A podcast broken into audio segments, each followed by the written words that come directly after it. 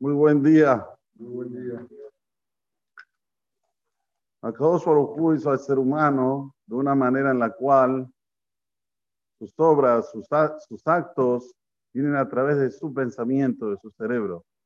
El cerebro piensa, mastica, a veces no, a veces es impulsivo, pero a través de su, de su andar es cuando la persona hace sus actos, tanto los actos positivos como lo harán en lo contrario. Todo depende del cerebro de la persona, por eso es tan importante tener pensamientos positivos.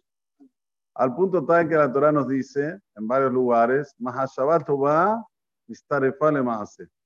Un buen pensamiento, por Olam te lo adjudica como si ya lo hiciste. ¿Por qué? Porque es el comienzo de un hecho bueno. A veces una persona hace cosas que no se deben. Terminan actos de infidelidad o cosas parecidas. No, es que el acto vino así de la nada. Pensó, pensó, pensó y se fue y hizo. Por eso que los hajamim nos advierten tanto de cuidar nuestros ojos, Primero dice detrás de sus corazones y después detrás de sus ojos. Tenía que ser al revés, detrás de sus ojos y detrás de sus corazones, no corazones y ojos. No, no, no, porque el corazón es aquel que está con el pensamiento que vino del cerebro al corazón y después van los ojos y ven y después viene el acto. Asheratem Zonim Harem, que viene el acto de prostitución. Aquí no hay milagros, aquí hay trabajo. Y así como hay que trabajar en la parte física y material, así también hay que trabajar en la parte, y principalmente en la parte espiritual. La persona tiene que saber que este mundo es un mundo pasajero. Tenemos 70 años, nos concede, ah, larga vida, para todos, 80 años. Que el rey David no sabía que había gente que vivía 100, 110 años, 120. Obvio que sabía. Lo que quiere decir el rey David la fuerza que nosotros tenemos para poder nosotros dirigir nuestra vida, máximo son 80 años. Después ya no la dirigimos. Ya no tenemos más el libre albedrío. Eso es lo que dice David. Tenu, que son nuestros años, 70 años.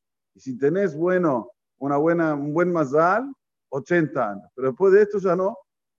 ¿Por qué digo esta introducción? Porque una de las, de las este, ropas que usaba el Cohen era el efod. Efod era como un chaleco largo, como un delantal, se puede decir, que tenía dos lazos, que la Torah nos dice lo siguiente.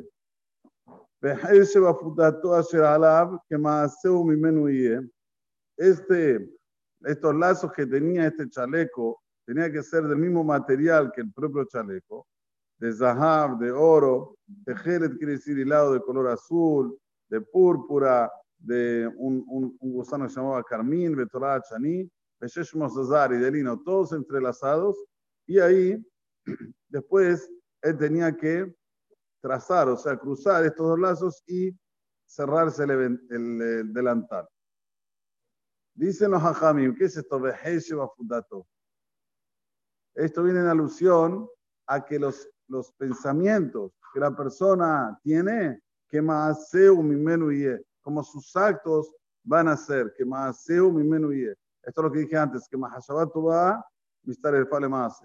Y también hay otra explicación, que mismo la Mahashabot Raot que tuvo a Israel, pensamientos negativos, con este acto que se pone el efod, el efod era el que, el que anulaba los decretos de la idolatría. O sea, que Hazul Shalom alguien hizo una idolatría, miren qué increíble. Había uno del pueblo de Israel que hizo idolatría, el Cohen se ponía el efod y allá Mejaper expiaba por el pecado de idolatría que hizo la gente de Israel. Qué increíble, ¿eh? Y ahora, ¿cómo es el, el, la halajá con relación a la, a la, idolatría? Dice el Talmud en el Tratado de Abodazara, todas las averot, si una persona pensó y no las hizo, no son consideradas como si las hizo. Hay una que sí. ¿Cuál? La idolatría. Si pensó hacer idolatría, aunque no la ejecutó, aunque no hizo la idolatría, es considerado como si hizo idolatría. Entonces, ya que el efod, este delantal, este chaleco, venía a expiar el pecado de idolatría, que más es considerado como si ya lo hizo. Y esto ahora viene a dejaper, viene a expiar lo que pensó también el pueblo de Israel en hacer idolatría, aunque no la hizo. Ok. Pero el tema del pensamiento no es solamente en lo que se refiere a una cosa de Gdusha, sino también como lo que se refiere a las cosas cotidianas, cómo una persona debe direccionar su pensamiento. Ejemplo, además dice, Hakol.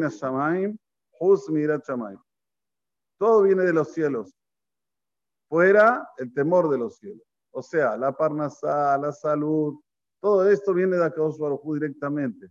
Obvio que la persona tiene que hacer las cosas como se deben, ¿sí? como dice el comienzo del pasuk,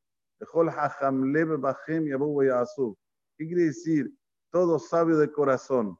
Yo sabía que la sabiduría estaba acá, en el cerebro, no en el corazón. ¿Cómo dice de corazón? El corazón quiere decir que vos llevas lo que aprendiste al corazón.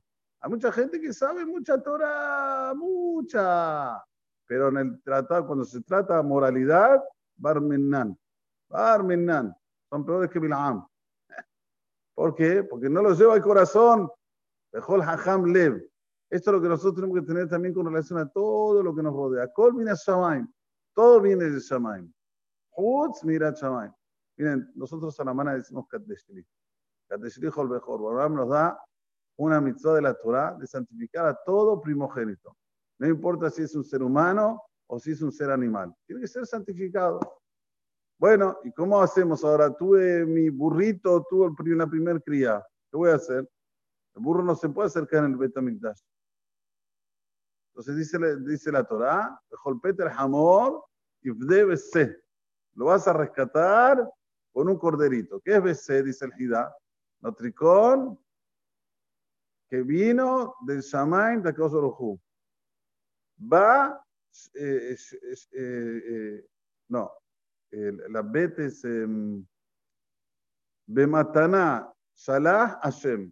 Un regalo que Borobalá me mandó. No es algo que yo tengo que esforzarme para hacerlo, para, para tenerlo, no. La Parnasá viene de Hashem. Uno sabe que hay mucha gente que trabaja 24 horas y gana el fin de mes, ustedes saben. Hay otros que trabajan pocas horas y ganan, uh, y hay otros que ni trabajan y ganan, uh, debe ser. Pero cuando una persona tiene un hijo varón, ¿qué nos dice la Torah? Tiene que rescatarlo, Hamesh Selaim. Dice el Hida, Hamesh Utz Mirat Shamaim. No puede decir, mi hijo está bien, yo voy a hacer un sandilla. No te preocupes. Vos no te preocupes con mi hijo, está todo bien, viene de buena familia, buena casa.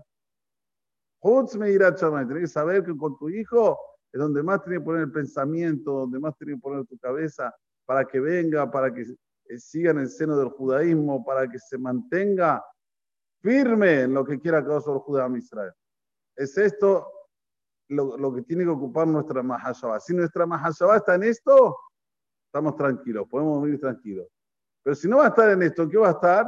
en otras cosas que no tienen sentido, en pasarla bien, en hacer dinero, en no sé lo que, cosas que no tienen sentido porque no, no depende de uno, depende de Akadosh Baruj Mira, ayer me contó una persona que se fue a Dubái. Se fue a Dubái. Bueno, y cerrá, llego a Dubái, no me llegaron las maletas. ¿Por cuántos días vine? Por cuatro días. Por un partido, no sé quién. Cuatro días no le llegaron las maletas. Tuve que ir al shopping comprarse todo, porque no sé si le va a llegar, si no le va a llegar, hasta que le llegue, ya tengo que volver a hacer un pago.